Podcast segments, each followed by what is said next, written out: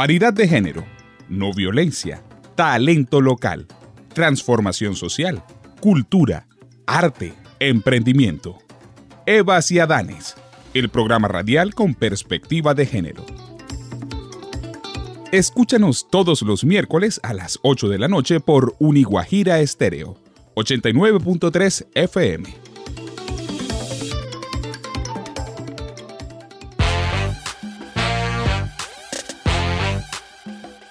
Aquí inicia Evas y Adanes, el programa radial con perspectiva de género, académica y social, espacio donde se promueve la igualdad y la no violencia les damos la más cordial bienvenida.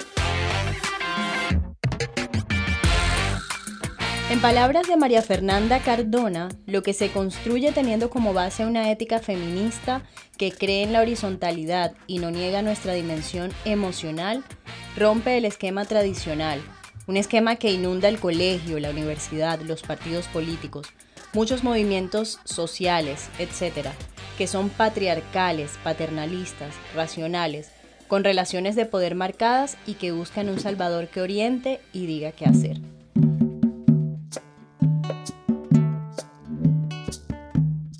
A partir de este momento estás en sintonía con Eva y Adanes. Te acompañamos en esta emisión Angie Rosero desde España, Fabrina Costa desde Bogotá, Clara Romero desde Riohacha y quienes te hablamos desde Barranquilla, Alejandro de la Hoz y Ana Teresa Puente. Todo esto en un ejercicio semanal en el que hablamos sobre temas de actualidad con perspectiva de género. Iniciamos el programa escuchando Ponte en mi lugar, una canción de la autoría de la cantante cartagenera Cecilia Silva Caraballo y el músico John Carlos Gómez, miembros de la agrupación Tambores de Cabildo, un tema musical que nos invita a repensarnos desde la ciudadanía activa, pero sobre todo desde la defensa de nuestros derechos de forma pacífica desde el arte. La diferencia entre tú y yo radica en que salgo y marcho a pie pelado. Buscamos la unidad, buscamos respirar un mundo más humano, donde transitar y luchemos como hermanos donde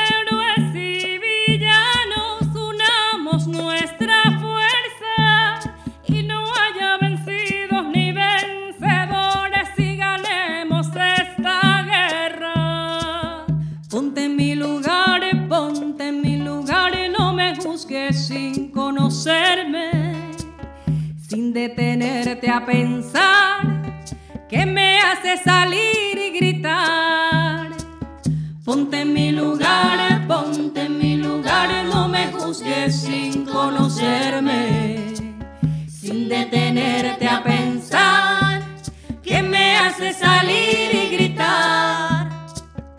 Somos estudiantes, somos profesores, somos las mujeres, somos los doctores, somos ciudadanos jóvenes de barrio, gente común como tú y yo. Somos quienes cantan, somos los mayores. Somos los artistas uniendo nuestras voces. Somos ciudadanos jóvenes de barrio, gente común como tú y yo. Pidiendo que te pongas en nuestro lugar. Únete a nosotros, vamos a marchar. Si luchamos juntos podemos ganar. Buscamos todos un cambio en nuestro hogar. Así suena Eva Ciadanes.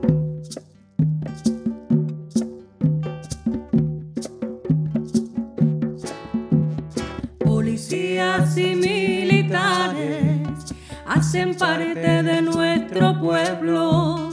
Detente un momento y piensa tu lucha no es contra el pueblo, tu lucha es nuestra lucha.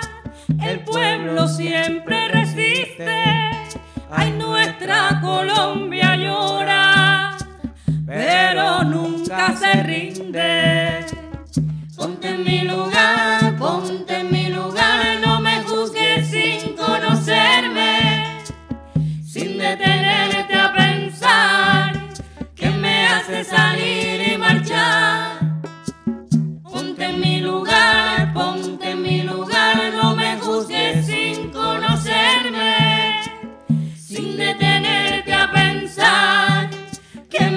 De salir y gritar. Somos los mismos hundidos en el dolor de una guerra. Resistimos desde la dignidad y la conciencia. Siembra la semilla de la paz. Buscamos la justicia social. Marcho y exclamo por el derecho a la libre expresión. Condenamos el uso de la violencia indiscriminada contra un pueblo. Vamos, Colombia. Volvamos a convivir en paz.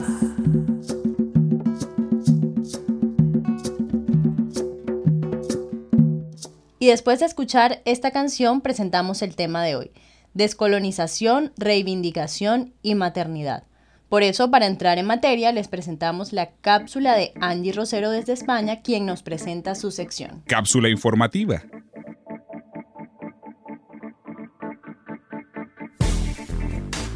Hola a todos y todas, mi nombre es Angie Rosero y el día de hoy hablando aquí en Eva Ciudadanes acerca de un programa, unos temas muy interesantes, la descolonización, la reivindicación y la maternidad. Es curioso porque este mundo está concebido para la inmediatez, para vivir en una eterna adolescencia, para gastar permanentemente en uno mismo, para consumir, para tener un trabajo precario, para tener una movilidad incesante pero poco decidida. Un mundo donde la vida y su discurso básicamente han sido apropiados por la Iglesia y por el Estado. Un mundo donde mm, la geografía de las ciudades, los países, los pueblos se conecta para el flujo de los capitales, pero no para el encuentro de las personas. Es curioso porque en un mundo así, la maternidad, la paternidad, por sí mismos se convierte en, en un acto político. Es por eso que es interesante hablar acerca de estos temas el día de hoy, acerca de, de cómo descolonizarnos, de cómo reivindicar. La maternidad desde el mismo momento en el que se expone termina siendo un proceso completamente medicalizado que requiere un tratamiento y que si nos ponemos a analizar realmente termina siendo tratado y se le atiende, como si fuese una enfermedad. Portar la vida sitúa a la mujer muchas veces y a lo largo de la historia en un puesto de inferioridad frente al médico hombre que, que siempre llevaba pues el proceso de su embarazo. Al final el mundo, la ciencia, construida por el hombre y para el hombre, tiene ante sí a, a la mujer en muchas ocasiones como objeto reproductivo. Y en la mayor parte de los centros públicos, pues toda la cadena de acontecimientos que conducen hacia el parto están tecnificados, guiados por protocolos y que terminan siendo como muy deshumanizados, teniendo en cuenta que el objetivo final es traer vida. Es por eso que es tan importante, especialmente en un momento como el que está viviendo la humanidad ahora, el pensar en estos conceptos, la descolonización, la reivindicación, la maternidad. ¿Qué está pasando? El mundo está teniendo un despertar, un despertar de conciencia, un despertar como sociedad. Estamos evolucionando de una u otra forma. Creo que todas las cosas que hemos estado viviendo a lo largo de estos meses, este último año, ha empezado a, a mermar y nos está cambiando un poco a todos. Para bien o para mal, es precisamente el análisis y la profundidad que le podamos dar el día de hoy a los acontecimientos del presente lo que construirá nuestro futuro.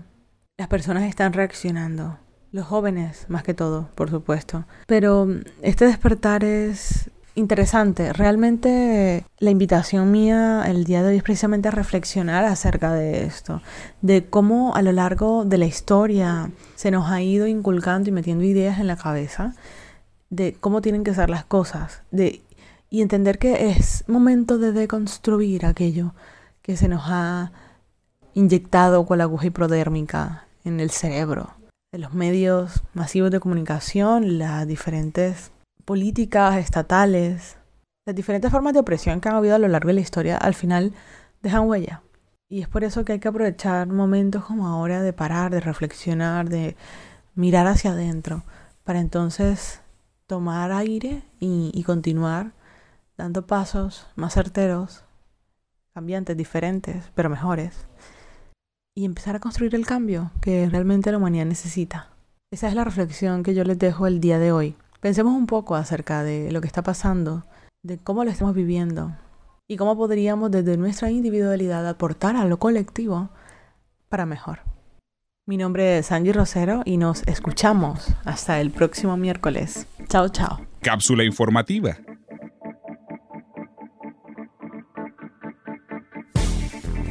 Gracias Angie, muy power tu reflexión o tus reflexiones. Eso de que el mundo está diseñado para conectar las geografías de las ciudades y los pueblos, pero no para los encuentros de las personas, a mí me parece supremamente poderoso. Y se hila perfecto con el tema del programa de hoy.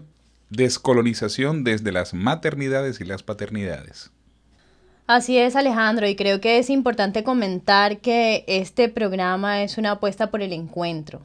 Todos los capítulos, sin ningún tipo de intención, están hechos con los recursos que tenemos y con la bendición del encuentro. Se tejen nuestras ideas, nuestro contenido. Creo que con esto es el momento oportuno para dar paso a Clara Romero desde Riohacha. Amar es urgente.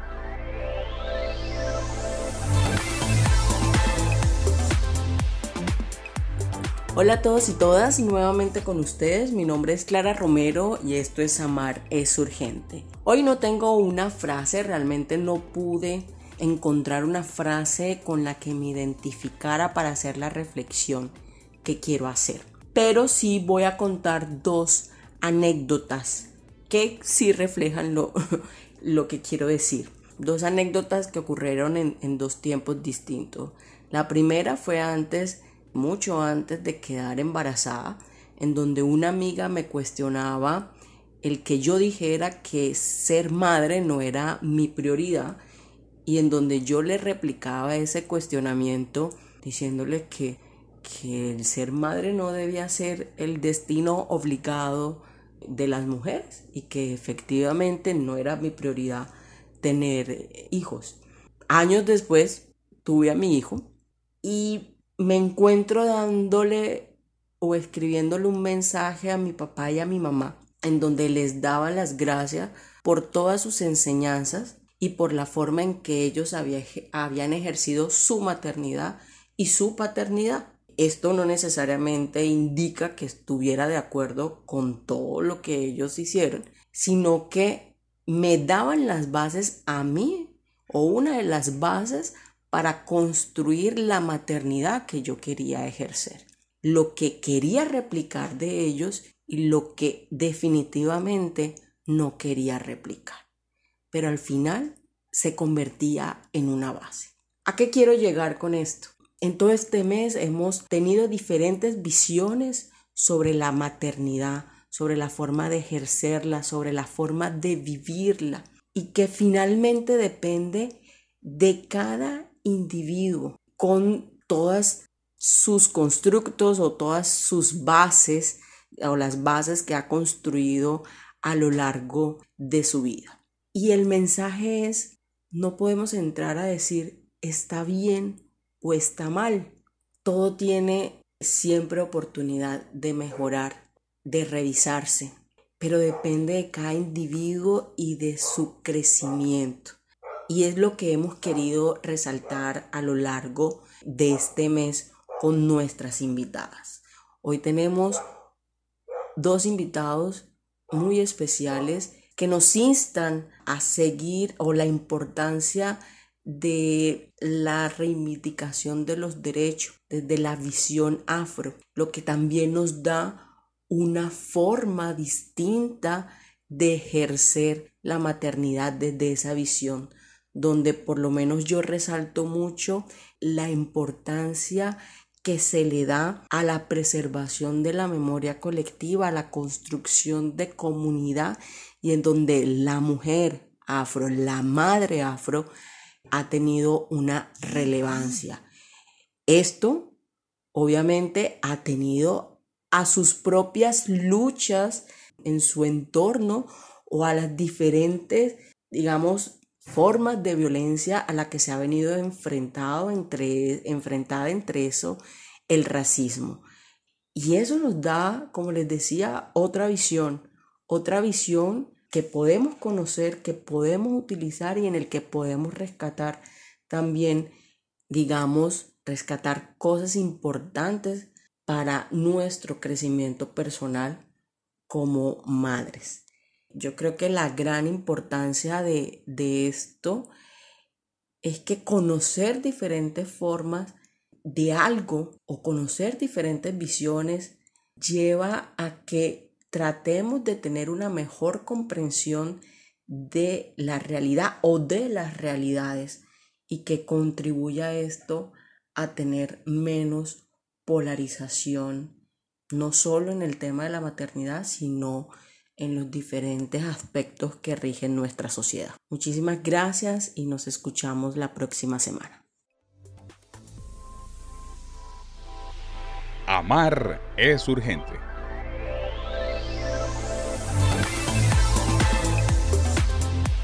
Tengo que decir que este episodio está construido desde el corazón, así lo siento, así lo siento desde las palabras de Angie, de Ana, desde las palabras de Clara y con todo lo que continúa, pero haciendo un apunte.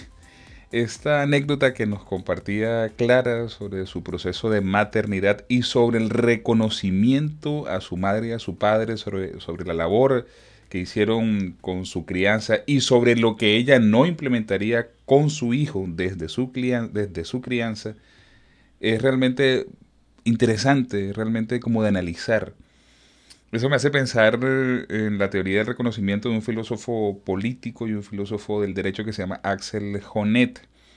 Él habla sobre la teoría del reconocimiento. Yo creo que eh, me pongo a hilar como muy delgado, pero yo quisiera darle paso a la entrevista. La entrevista. Hola, soy Fabrina Costa y me encanta en esta ocasión estar en, en esta entrevista de un episodio maravilloso con el que cerramos mayo mayo, un mes donde analizamos eh, las maternidades desde diferentes perspectivas, desde el emprendimiento, desde la deconstrucción de esos paradigmas que sabemos que entre más logremos deconstruirlos, más estamos acercándonos a una vida en equidad y en igualdad. Y también esta semana eh, la complementamos, la fusionamos, como sabemos hacerlo en Eva con la Semana de la Afrocolombianidad. Por eso invitamos a dos personas maravillosas, muy influyentes en el departamento de La Guajira y quien yo siento que definitivamente son el referente eh, desde lo social, cultural y académico del tema afro. Muchas personas eh, hemos logrado hacer conciencia, tener una pedagogía de que nuestro departamento La Guajira es un departamento pluricultural, no es solo guayú, no es solo guigua, o no es solo cogi, o no es solo orguaco, es también afro y es interesante poder entrevistarlos a ellos, Doris Cabeza y César Castro, una pareja maravillosa, poderosa, inspiradora. Ella es una reconocida periodista, feminista, activista, gestora cultural, miembro de la Fundación Aguanilé, vinculada al equipo de comunicaciones de la Universidad de La Guajira desde hace seis años. Y también debo decir una gran aliada de nuestra causa, ha estado participando en los, en los procesos de investigación de nuestros libros, de nuestros proyectos literarios, en foros, y nos ha dado su voz en muchas ocasiones eh, como una mujer que es luz en esta causa, que es luz, que es referente, que ha abierto unas puertas anteriores. César Castro, eh, quien es su compañero, es comunicador social también, ambos egresados de la Universidad Autónoma del Caribe, ha sido eh, docente gestor cultural durante varios años en la institución educativa Almirante Padilla y es el representante legal de la Fundación Aguanilet. Con este perfil ya nos orientamos un poco a, a saber que son personas que han tejido transformación, renovación, cambios y sobre todo están siempre firmes en la causa por, por hacer pedagogía social y cultural frente a nuestras raíces y nuestros orígenes. Bienvenidos Doris y César a nuestro programa Eva y Adanes. Como siempre, eh, las puertas abiertas para personas amantes de la cultura como ustedes y hacedores, hacedores y generadores de transformación en esas nuevas generaciones que tanto lo necesitan. Reciban un saludo afectuoso de parte de la Fundación Aguanilé por un futuro negro y bonito. Eh, la fundación, su mayor accionar lo desarrolla aquí en el departamento de La Guajira. Una vez más, agradecerle a Fabrina Costa, a Angie, a Clara, a Alejandro y a María Teresa por invitarnos para tener un diálogo sincero, sencillo, transparente acerca de algunos temas que a unos y a otros nos atañen. También agradecerle porque de alguna manera estos temas nos hacen construir un mejor país y además nos acercan a nuestras realidades. Doris, comencemos con una pregunta que tiene que ver con, con tu ser madre, activista afro y feminista. ¿Cuál es el poder de las mujeres en dichos roles polifacéticos como constructora de tejidos sociales? Desde el punto de vista, digamos, de, de lo maternal, pudiera decirte que además de ser dadoras de vidas a través de, de nuestros vientres bendecidos, también somos dadores de vidas porque sembramos semillas de reivindicación, de lucha y de justicia social. A eso le apuntamos cuando somos madres, es decir, tiramos una, eh, más allá de, todo lo que significa la concepción y ya, de, y ya del, del, hecho del nacimiento del hijo o la hija, ya es como la construcción, ayudar, ayudar o limar, pulir la construcción de esa persona en lo posible, en lo posible que sea un ser sensible, humanizado, que tenga empatía y que entienda al otro ser humano. Y que más allá de los cargos nominales, es decir, más allá de las luchas porque porque sean médicos o sean ingenieros o sean psicólogos, etcétera, más allá es el hecho de que sean seres humanos que ayuden a construir una mejor sociedad, que creo yo que creería que es la mejor digamos como la mejor herencia y el mayor orgullo. Bueno, yo sí te digo que eh, algunas, algunas posturas feministas las respeto, otras no las comparto, pero no podría decirte que soy feminista 100%, creo que es algo muy complejo, eso se lo dejo a ustedes. Pero sí creo que hago un papel, allí sí, como activista afro, en el sentido de tratar de, de lo, lo, que, lo, que más me, lo que más nos ha movido, y aquí generalizo, ha sido a través de la Fundación Aguanilé con un trabajo de conciencia, un trabajo de concientizar a través de la educación y a través de la comunicación social. O sea, para nosotros ha sido puntual. En la fundación contamos con tres comunicadores sociales. Está César, mi esposo que es comunicador social y docente. Está Claudia Márquez, que es comunicadora social.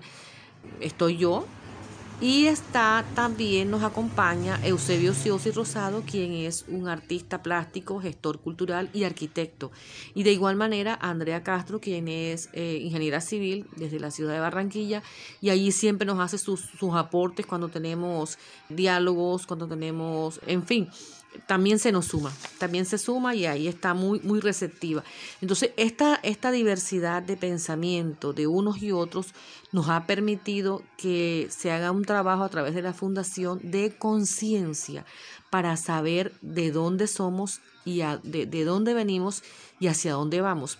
Y también para tener mucha conciencia en el tema del autorreconocimiento, porque no ha sido, entendemos que no ha sido un trabajo fácil pero sí nos hemos ayudado, le reitero, a través de la parte educativa. Hemos hecho procesos de capacitación en distintos municipios, en colegios e instituciones de la ciudad y del departamento. De igual manera, la comunicación social ha sido una herramienta puntual porque a través de piezas de comunicación hemos ido penetrando lentamente, pero siento que hemos ido penetrando para lograr cambiar algunos estereotipos y algunas concepciones que se tienen en torno al concepto de lo negro, hacia, eh, eh, asociado con lo marginal, con lo marginal, con lo perverso y lo malsano, acompañado de la malsana relación y de la estrecha relación entre el lenguaje y el pensamiento. No ha sido fácil,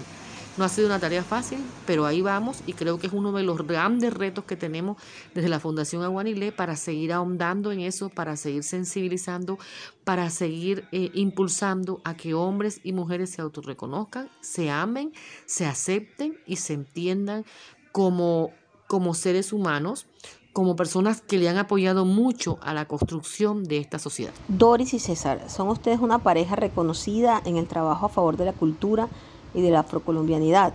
Cuéntenos sobre las acciones que lideran desde la Fundación Aguanilé. Eh, bueno, en mi caso he trabajado como gestora cultural, haciendo visible los distintos procesos en el departamento, concretamente aquí en La Guajira, en lo que tiene que ver con, con las diversas disciplinas artísticas.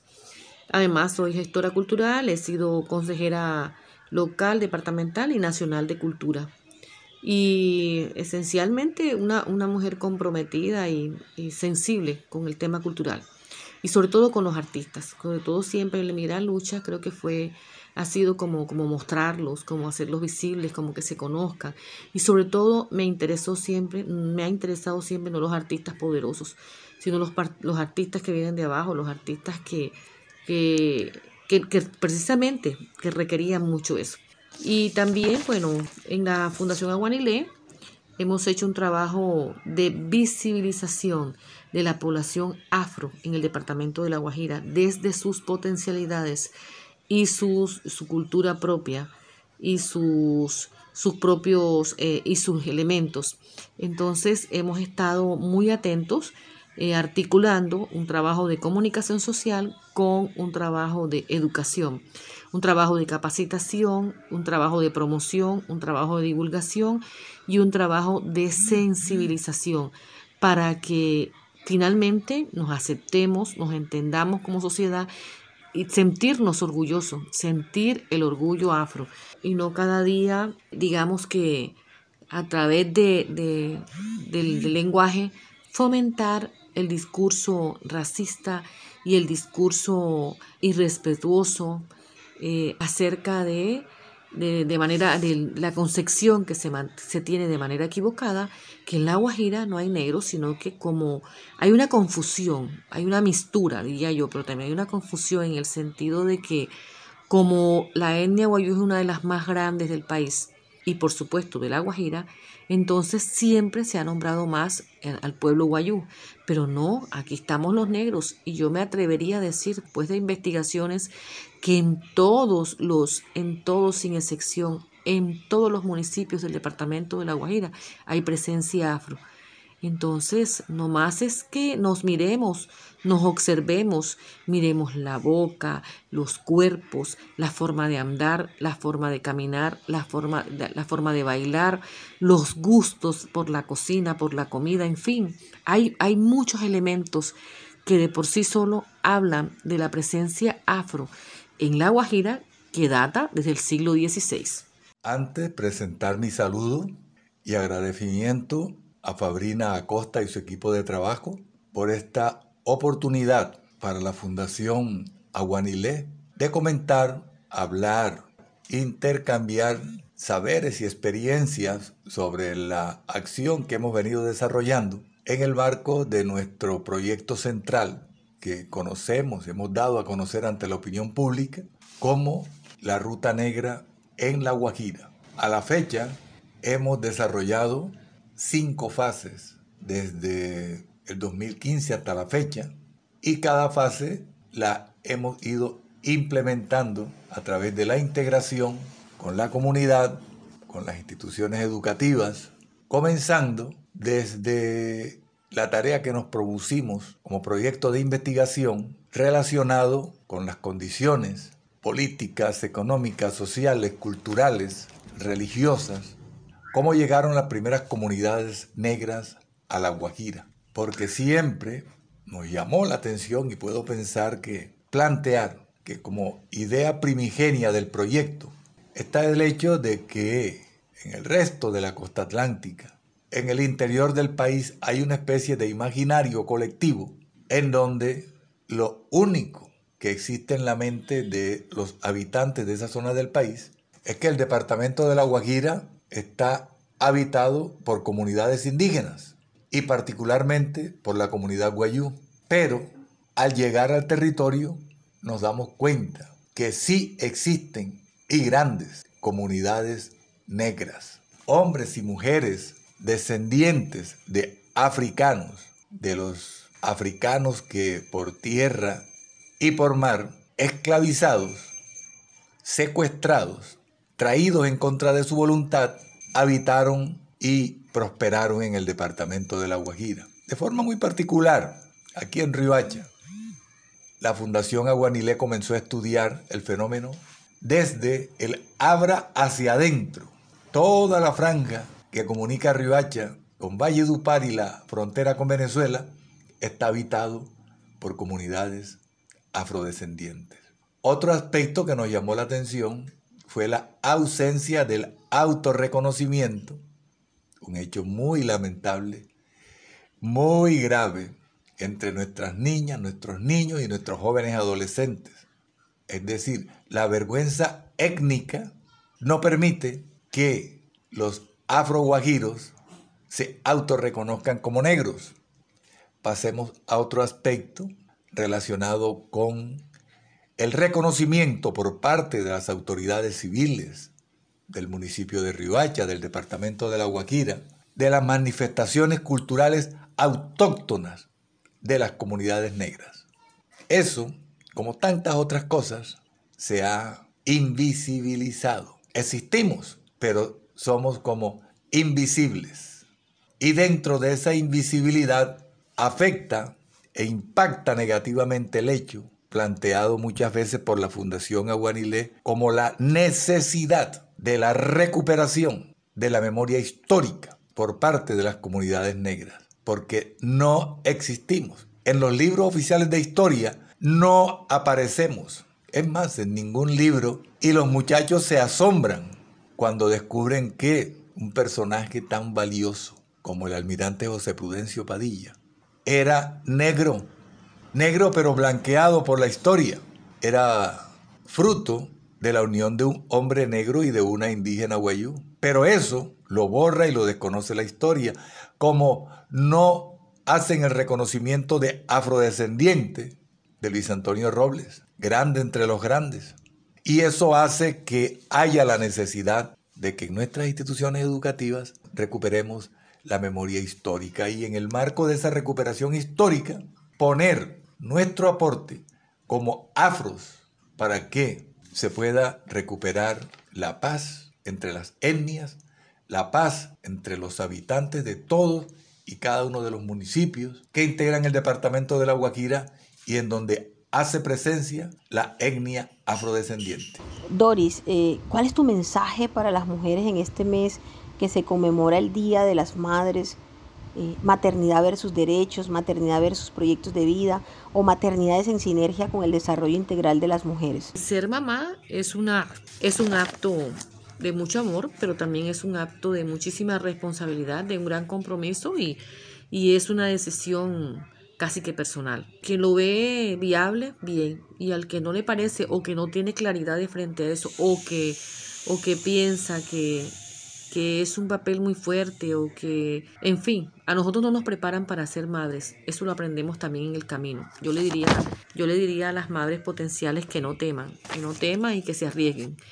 Lo otro que tiene que ver es que creo que ser mamá, lo ideal es que tenga su tiempo, que todo tiene su tiempo, porque también se reconoce que hay derecho, que hay, que hay un derecho fundamental de las mujeres para decidir, y que esto no interfiera con su proyecto de vida.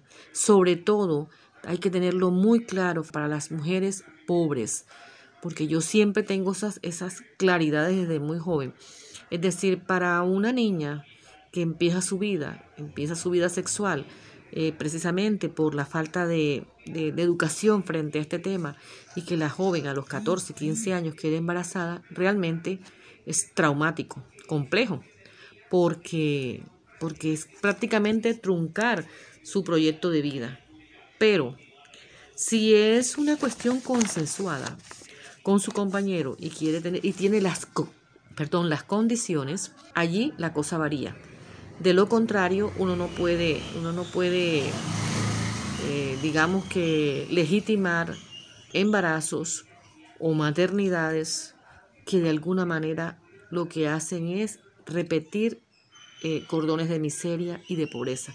Te estoy hablando de condiciones de extrema pobreza o incluso ni siquiera condiciones de extrema pobreza, condiciones de, de, de, niñas de clase media que se ven, yo, yo tengo el caso de muchas niñas de clase media que se ven estudiantes, incluso estudiantes de primero o segundo semestre de la universidad y que se ven truncadas porque salen embarazadas por falta de planificación. Y me duele decirlo, pero afecta de manera puntual a la madre, porque parece que el compromiso es una cosa también que hay que cambiarla, que hay que replantearla.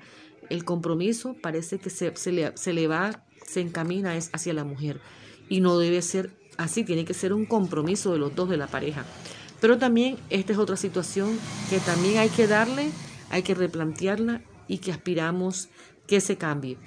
Lo ideal, lo ideal, Fabrina, es que se tengan hijos deseados, que se tengan hijos eh, productos de, de, muchísimo afecto, de muchísimo amor y que todo sea programado y que esté muy, muy, eh, digamos, muy a tono con, con, nuestro momento, que tengamos las eh, condiciones medianas para brindarle una vida digna a ese nuevo ser, a ese ser humano. La nota editorial. Cuando hablamos de descolonizar, cuando hablamos de reivindicación de maternidades, inevitablemente yo viajo a un escenario de justicia social. Es decir, estamos en una era o estamos tal vez reaccionando a una estructura histórica, sistemática de desigualdades, racismos, en plural, racismos, tanto los más estructurales como los larvados o los asolapados que yo llamo. Y además de imaginarios sociales que amparan estereotipos de género. Es decir, cómo ser o no ser madre, y eso lo hemos hablado en los episodios de este mes y lo hemos siempre abordado desde la posibilidad de que las mujeres sigan siendo sujetas de derechos libres y con la garantía de esos, de dichos derechos, sujetas de derechos activas, pensantes, decisorias. Y es importante desde la voz de César y desde, y, desde la voz de Doris, que son gestores culturales, que son activistas, que siempre están recordándonos, enseñándonos, guiándonos, dándonos luz desde su Fundación Aguanilet sobre la importancia de las diversidades culturales. Enfatizado en lo afro, y esta semana aprovecho para exaltar y reconocer la fuerza negra, raizal, palenquera y afro que somos. En Colombia no existe la raza pura. En Colombia existen migraciones, existen influencias, existen híbridos, existen esclavitudes. Esa historia nos pertenece. Y desde Eva siempre hemos hablado de construcción de tejido social desde perspectivas de género, culturales, académicas y sociales. No podemos olvidar la cultura, pero además lo que no se ama lo que no se conoce, perdón, no se ama. Necesitamos conocer nuestra cultura. Necesitamos sabernos, reconocernos, autorreconocernos, identificarnos y a partir de ahí caminar, caminar desde un conocimiento cultural. Y esto tiene que ver y dirán, pero bueno, están hablando solo de afrocolombianidad. No, es que cuando hablamos de esas desigualdades, cuando hablamos de esas colonizaciones, de esos adoctrinamientos incluso, o lo que yo llamo esclavitudes mentales, Estamos hablando de una pérdida de autonomía, de derechos y de vivirnos con libertad como indígenas, como afros, como cultura, como sabor, como color, como una América Latina, una colombianidad y un Caribe colombiano auténtico. Y eso redunda en muchas prácticas, las prácticas machistas, las que hacen creer que el otro que ejerce el machismo tiene el poder y un dominio sobre la víctima o sobre quien está sometida o sometido a ese machismo. Es también quien cree que esos negritos, esos indiecitos, que despectivamente hablando son los culpables y responsables de lo que ocurre en nuestro país o en las crisis. El racismo estructural, el machismo, el patriarcado, cualquier forma deshumanizada de relacionamiento nos va a dejar siempre, y lo he repetido y lo seguiré repitiendo, en la involución absoluta como humanidad. No podremos llamarnos evolucionados porque inventemos carros, computadoras, formas de comunicarnos, no, no. Necesitamos llegar a la igualdad de derechos, a la equidad, a la inclusión y al reconocimiento de las diversidades culturales. Y creo que César y Doris nos, nos llevan a un análisis de la importancia de amarnos. Y amarnos quiere decir amar nuestra historia. Desde Eva y Adanes siempre, siempre trabajaremos por abrir escenarios de libertades. Y la primera libertad es liberarnos de machismo, de racismo, de estereotipos, de discriminaciones y de formatos que solo quieren cohibirnos y decirnos una receta única y absoluta, pseudo perfecta de cómo vivir. Conéctate con nosotros. Participa de nuestro tema del día a través de las redes sociales. Síguenos en Instagram y Twitter como arroba evasiadanes y en Facebook como Evas Adanes.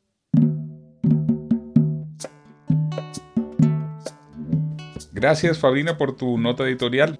Lo que no se conoce no se ama. Así que la tarea es un viaje hacia adentro, a la búsqueda de la libertad de nuestro propio amor, el amor por nuestra identidad. Así es Alejandro, y hablando de identidad, eh, queremos resaltar en nuestros anuncios de la semana la conmemoración del Día Internacional contra la Homofobia y la Transfobia, que está establecida el 17 de mayo, y también el Día de la Afrocolombianidad, el 21 de mayo. Estas son invitaciones desde las cuales queremos hacer la invitación que de forma reiterada hacemos, que sea una invitación a amar, a amarnos desde las diferencias, a respetarnos sobre todo y a saber que todas y todos tenemos un lugar. De esta forma nos despedimos escuchando nuevamente el tema con el que iniciamos, Ponte en mi lugar, de la autoría de la cantante cartagenera Cecilia Silva Caraballo y el músico John Carlos Gómez, miembros de la agrupación Tambores de Cabildo. Avancemos sin distinción de sexo, edades, raza ni condición por un mundo en el que todas y todos cabemos. Agradecemos al equipo de Eva Ciadanes, programa radial, a Angie Rosero, a Farina Costa, a Clara Romero. Nos despedimos por hoy quienes les hablamos Alejandro de la Voz y Ana Teresa Puente. Nos escuchamos el próximo miércoles. Ponte en mi lugar y no me juzgues sin conocerme, sin detenerte a pensar que me hace salir y gritar. Ponte en mi lugar, ponte en mi lugar, no me juzgues sin conocerme, sin detenerte a pensar que me hace salir y gritar. Somos estudiantes, somos profesores, somos las mujeres, somos los doctores, somos ciudadanos jóvenes de barrio gente común como tú y yo. Somos quienes cantan, somos los mayores. Somos los artistas uniendo nuestras voces. Somos ciudadanos jóvenes de barrio, gente común como tú y yo. Pidiendo que te pongas en nuestro lugar, únete a nosotros, vamos a marchar. Si luchamos juntos podemos ganar buscamos todos un cambio en nuestro hogar.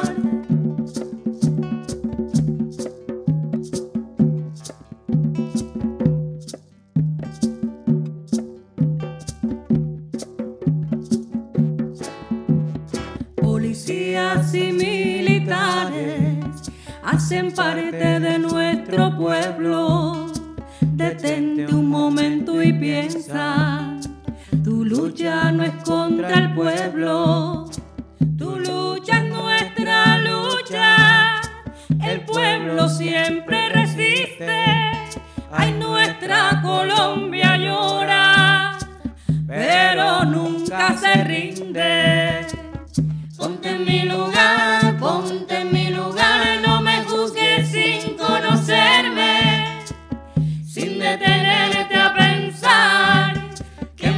hace salir y marchar.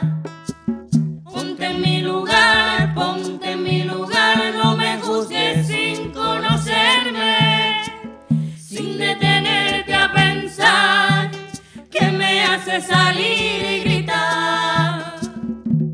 Somos los mismos hundidos en el dolor de una guerra. Resistimos desde la dignidad y la conciencia. Siembra la semilla de la paz. Buscamos la justicia social. Marcho y exclamo por el derecho a la libre expresión. Condenamos el uso de la violencia indiscriminada contra un pueblo. Vamos, Colombia. Volvamos a vivir en paz.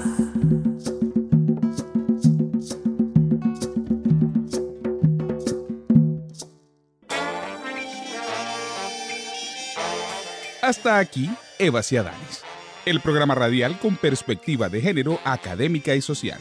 Nos escuchamos en una próxima emisión.